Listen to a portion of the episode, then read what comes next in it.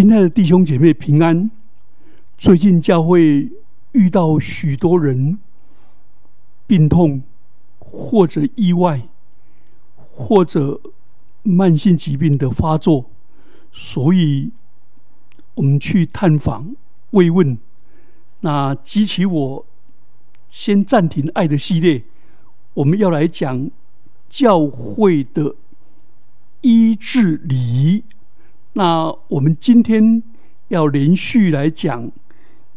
教会的高有礼，高有礼啊，圣公会翻译作高有礼，那一般基督教翻作母有礼，那天主教翻作夫有夫有圣事。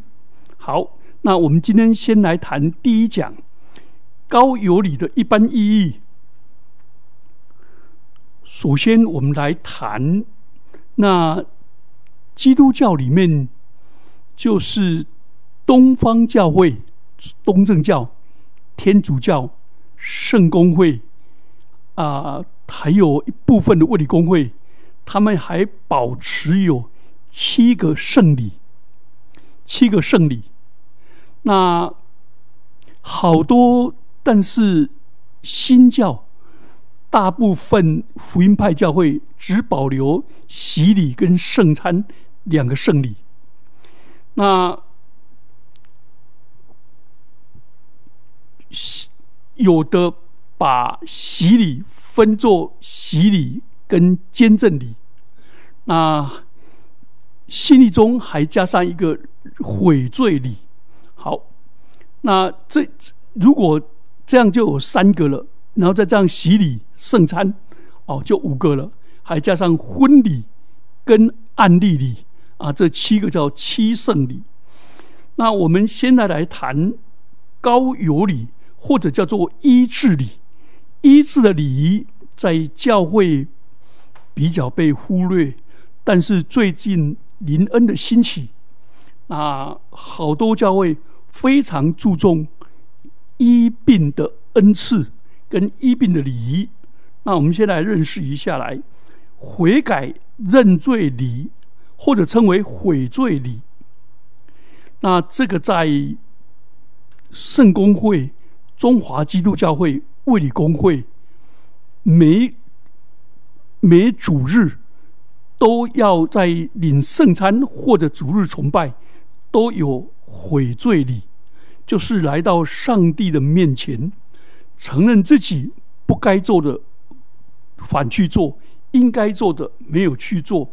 没有爱神，没有尽心尽心尽力爱神，也没有爱人如己等等。那这个、这个这些教会都有一个认罪礼。那认罪礼是医治人的灵魂健康。那身体方面呢？如果基督徒患了重病，或者年纪老迈、体弱衰退、步向死亡，那。耶稣基督是否一样像从前一样医治病人、减轻人身心的痛苦呢？所以，我们今天这一课要来介绍耶稣建立的高有礼。他亲自陪伴严重患病的人和年老体弱的基督徒。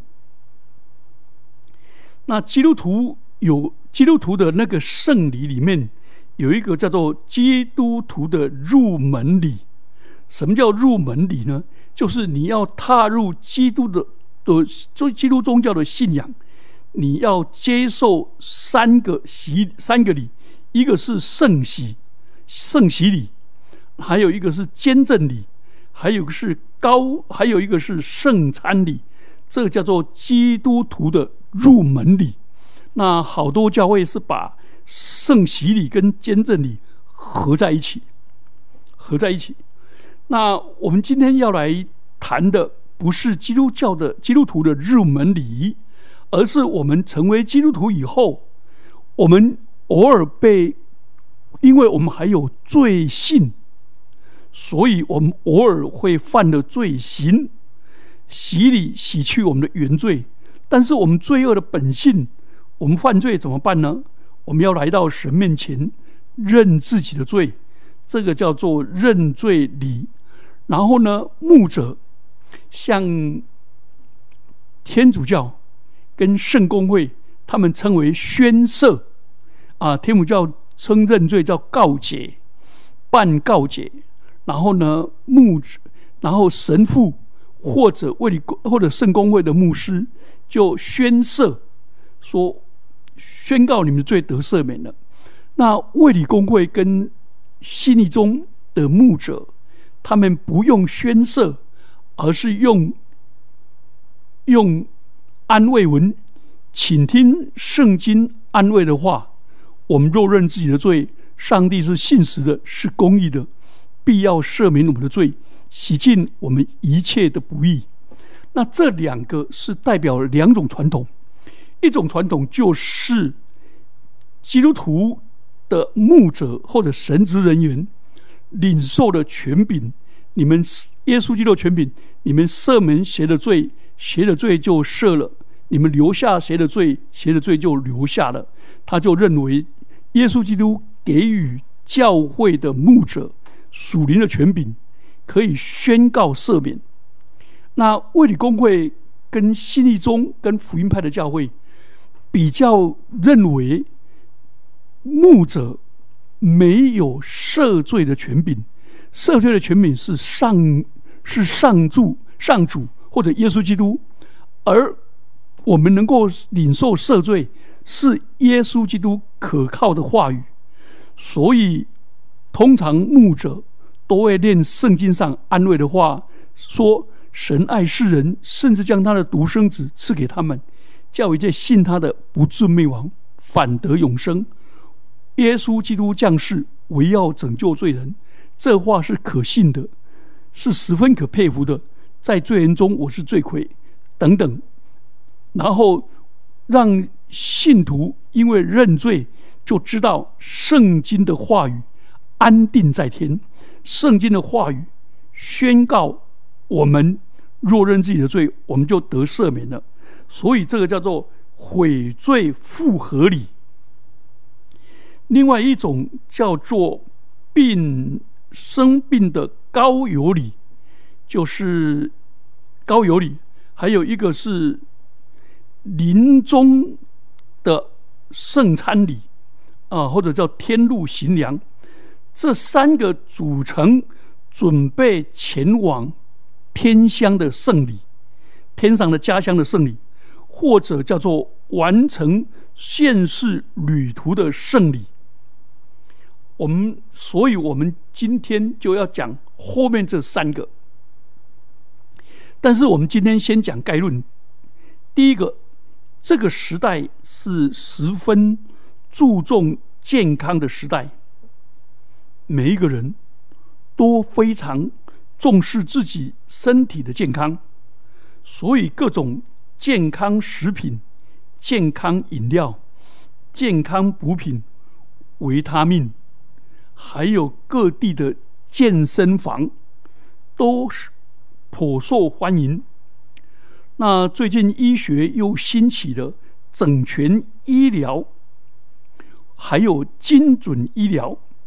强调人的身体跟心灵有非常重要的连带关系，身体的健康有助于人精神的宁静，而精神的健康也影响到身体的健康。我想，这种整全的医疗，或者叫全人医治。这是我们教会一项所重视、所教导的。那有许多的方法可以让我们得到治疗，有的是接透过现代医学的技术，让有爱心、有医德跟有医术的医师、护理人员、药师、营养师、复健师。职能治疗师、心理师等等，那透过他们得到治疗，那对我们的身心灵身心的工作，他们这样做，我们基督徒要感谢他们，因为他们一切医治的技术跟智慧是来自上帝，所以他们这样做也是实践基督的教训。耶稣基督命令人去探访病人，好像把整个病人托付给探访者，而获得身体的协助跟精神的慰藉。所以，我们基督徒讲到医治里，我们不可以排斥医生。所以，真正的医治祷告，也为各种各种医疗。团队的人员来为他们祷告，因为他们是以基督同工的，所以不要以为我们透过上帝治疗就不可以假假手于人哦，这样的这个观念要调整。那现在有许多方法也帮助我们心里得到医治，我们可以借着彼此接纳、彼此关爱的朋友，互相激励。互相打气，互相安慰，彼此聆听，分享分担，所以分担的痛苦是减半的，分享的喜乐是加倍的。透过心灵的香气，心心灵的相通，彼此的接纳、扶持、祝福，使我们的心灵里面得到舒畅，得到安慰，得到激励。使我们发酸的手再一次的举起来，发酸的腿再一次挺起来，可以奔走我们前面的道路。所以，我们就发现，医生的治疗是一个范围，人与人之间团契的爱又是一个范围，人与上帝之间能够关系和好，然后人跟自己和好。人与神和好，与人和好，这个关系和好带来 shalom 平安，也是一种范围。所以，上帝他的智慧要我们竭力抵抗疾病，努力保持健康，为了使我们能够继续我们在社会跟教会里面的责任。做光为主发光，做光做盐，使人因我们蒙福。所以，但是我们同时也要心理准备，因为我们要补充基督为旧时普世所患的患难的缺欠，而且我们也要知道，我们如今其实。是浮在虚空之下，受造物要等到完全的得胜，进入上帝儿女的自由的光荣，所以我们在世上仍然有苦难，仍然身体会走向衰败跟灭亡。换句话说，我们不要以为我们现今就可以得到上帝完全的医治。那是主再来的时候，或者是我们进入天上的天家，圣灵把我们那叫耶稣从死里复活的圣灵住在我们里面，把我们变成一个荣耀的身体，那才有可能。换句话说，我们今生是必然走向衰败，必然走向病痛，最后灭亡。没有人可以在今生就豁免。就变成长生不老。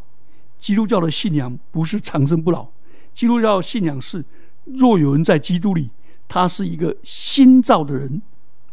好，我们了解了以后，知道这个时代是非常注重健康，可是人又进入迈向老年化、高龄化，然后少子化，所以这两个之间就有很强的张力。第二方面，我们要来谈疾病带来的痛苦跟契机。人类如果生病了，就知道健康的宝贵。身体的痛苦跟疾病，常常被视为人生最大的困难，会搅扰我们的良心。所以，古今以来，古往今来，严重的疾病常让人想起是天谴，上帝责罚我，做主我，是我个人犯罪的后果。所以，疾病跟痛苦、罪恶、死亡常常搅在一起。疾病跟罪恶似乎紧密相连，但圣经上的教导告诉我们，疾病的原因十分的复杂，不可以都视为罪恶的惩罚。约伯记九章三节。所以，疾病不应该被视为犯罪后该受的惩罚。耶稣跟他的门徒有一次看到一位生来就是一个盲人，那耶稣就门徒就问耶稣说：“拉比，这个人生来就瞎眼，是谁犯罪呢？是这人呢？”是他父母吗？那答案可能是这人，可能是他父母，或者可能两者都是。可是耶稣回答说，也不是这人犯的罪，也不是他父母犯的罪，是要在他身上显出上帝的作为来。约翰福音九章二到三节。换句话说，耶稣基督不认为罪，不认为病痛、痛苦是由罪而来，或者由父母的原罪来。如果在东方，在台湾，可能还要问一个：是不是他前生犯的罪孽？前世因，今世果。所以人常常问这个问题。但是我们基督徒可以用信心的眼光去了解，确信痛苦跟疾病有上帝美善和智慧。上帝是爱，所以他满怀爱心的安排。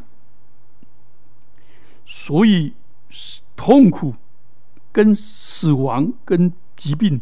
是有意义的，我们也要来默想。耶稣基督没有罪，但是他为了世人的罪，承担了百般的痛苦，甚至于死亡。然后他从死里复活，他战胜了死亡跟疾病，他证明他是生命的主，他也是上帝的儿子。所以，基督本来没有罪罪过。但是为了应验以赛亚书的预言，他常经忧患，忍受创伤，并且担负人类一切的痛苦。以赛亚书五十三章四到五节，因为我们是耶稣基督的肢体，所以我们受苦的时候是跟他一起受苦，并且。我们受苦的时候，是自战自亲的苦楚，要为我们承受极重无比、永远的荣耀。所以，我们基督徒从信心的眼光看上帝的爱、上帝的智慧。所以我不是白白的受苦，而且耶稣基督已经替我承担了痛苦。我是耶稣基督的肢体。是他的肢体，所以我跟他一起受苦。从这里来讲，从这样的观点，我们的受苦就充满了意义。第二个方面，患病的人因为疾病跟各种治疗，身心都承受极大的痛苦苦楚。当人患病的时候，尤其这个病危及他的生命，他就很容易有挫败感，很容易自责，甚至于迁怒于上帝。因为疾病不只是身体受苦，精神上、情绪上，整个人都在受苦。另一方面，如果生病的人不能工作，也没办法赚钱，那成为家庭家人的累赘跟压力。他就怀疑自己到底还有没有价值？为什么我要连累家人？我需要别人的照顾，我失去了人的尊严，所以自己就感感到充满着自怜、自卑，甚至于想自我放弃。那有些基督徒遇到苦难，他就不自觉的去责怪上帝。为何使我生病？或者他在病中跟上帝祷告了，发出了呼求，可是上帝却没有听他的，他就怀疑圣经上上帝会聆听我的祷告，会垂听，会应允我的祷告。那这话是真的吗？为什么我实际的体验却不是这么一回事？基于这三点，一个是身心灵的煎熬，一个是自我价值的丧失，一个是对上帝的怀疑。所以，从初代教会到如今，教会都用高有礼、用抹油的方式，来表示基督赋予的医治能力和对病人的关心。并且透过这神圣的圣礼，使他能够从无能为力、无力感跟对死亡的恐惧中得到解放。所以，我们就发现，人生病就需要上帝的陪伴、上帝的临在。那用这个圣礼来表达。第三方面。因为种种的原因，病患基督徒生病，他跟上帝的关系，跟他自己的关系，跟他家人的关系，就变得非常的紧张跟疏离。他不禁一直会猜疑对方，猜疑家人是不是放弃他。是不是觉得他是拖油瓶？他使家庭的人都拖累了，所以在这些考验跟软弱当中，有些人就失去了信心和希望，甚至于拒绝他人的关怀，然后这些痛苦带来的忧虑跟死亡的恐惧。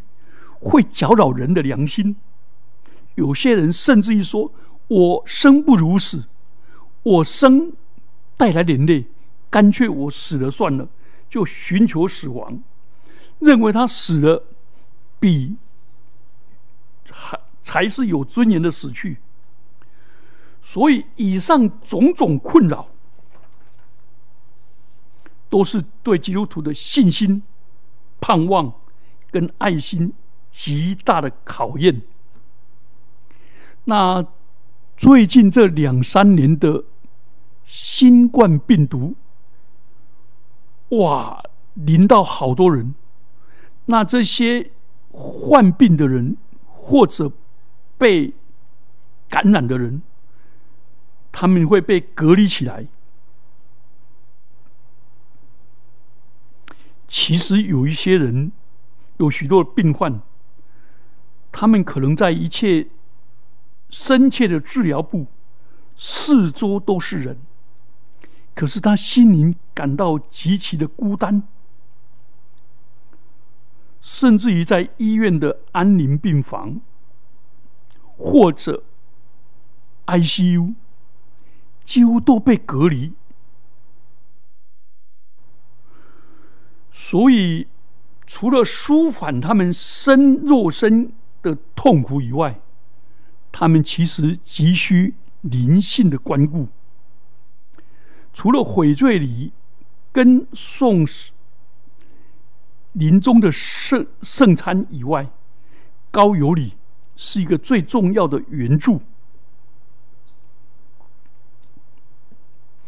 最后一个，我们来谈痛苦、死亡，对我们基督徒预备善终，其实是蛮有意义的。我们有几方面的意义。我们从积极面来看生病、痛苦跟死亡。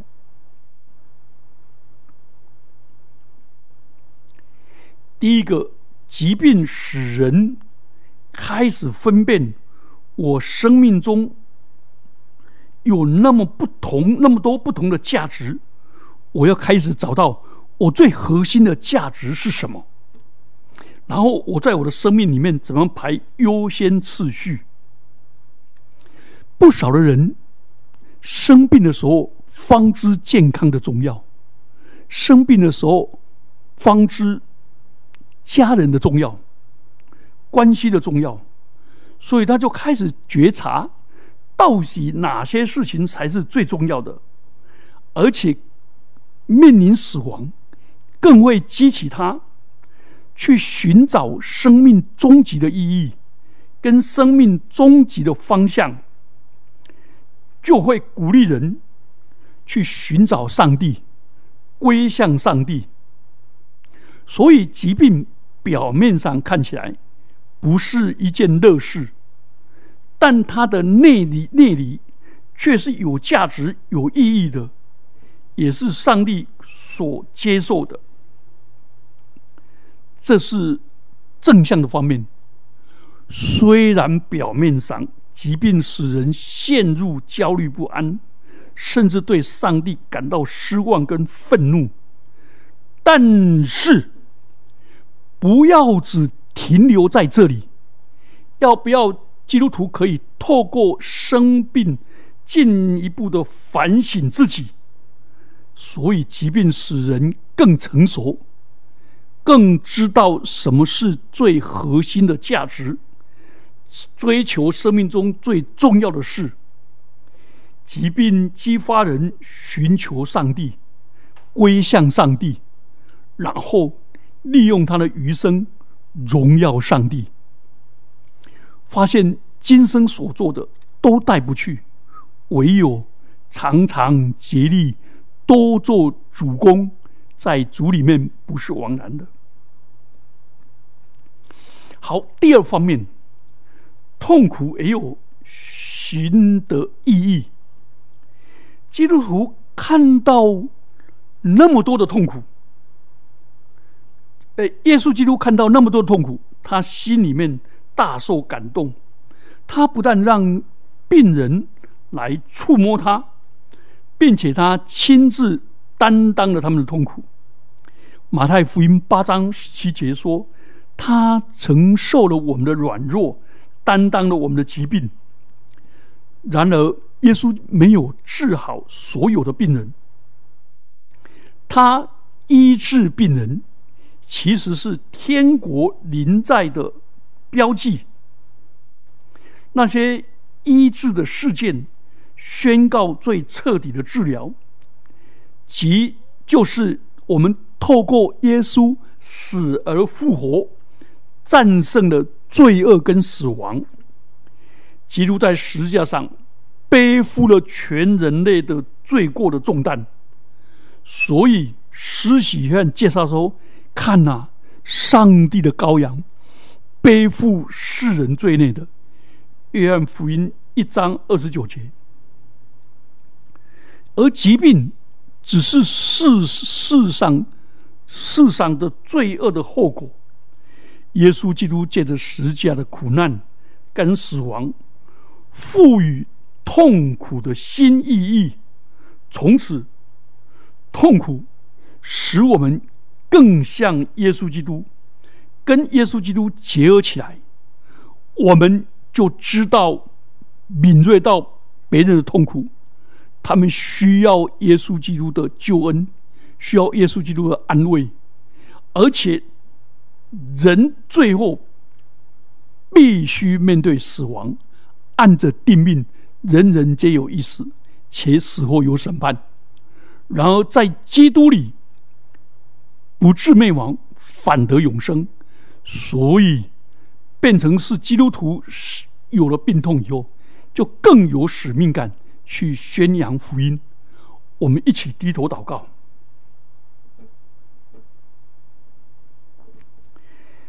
天父上帝，我们诚然知道，我们有病痛，实在是一个奥秘。主啊，感谢你！你说这病是为了显出上帝的荣耀来。主啊，恩待我们所有的基督徒，在病痛中不但不失去信心，反而满心靠主喜乐跟平安，向世人做见证，成为这世人的另外一类的对照组。主啊，恩待我们，赐福我们。带领我们更深的去认识病痛的意义。奉主耶稣的名祈祷，阿门。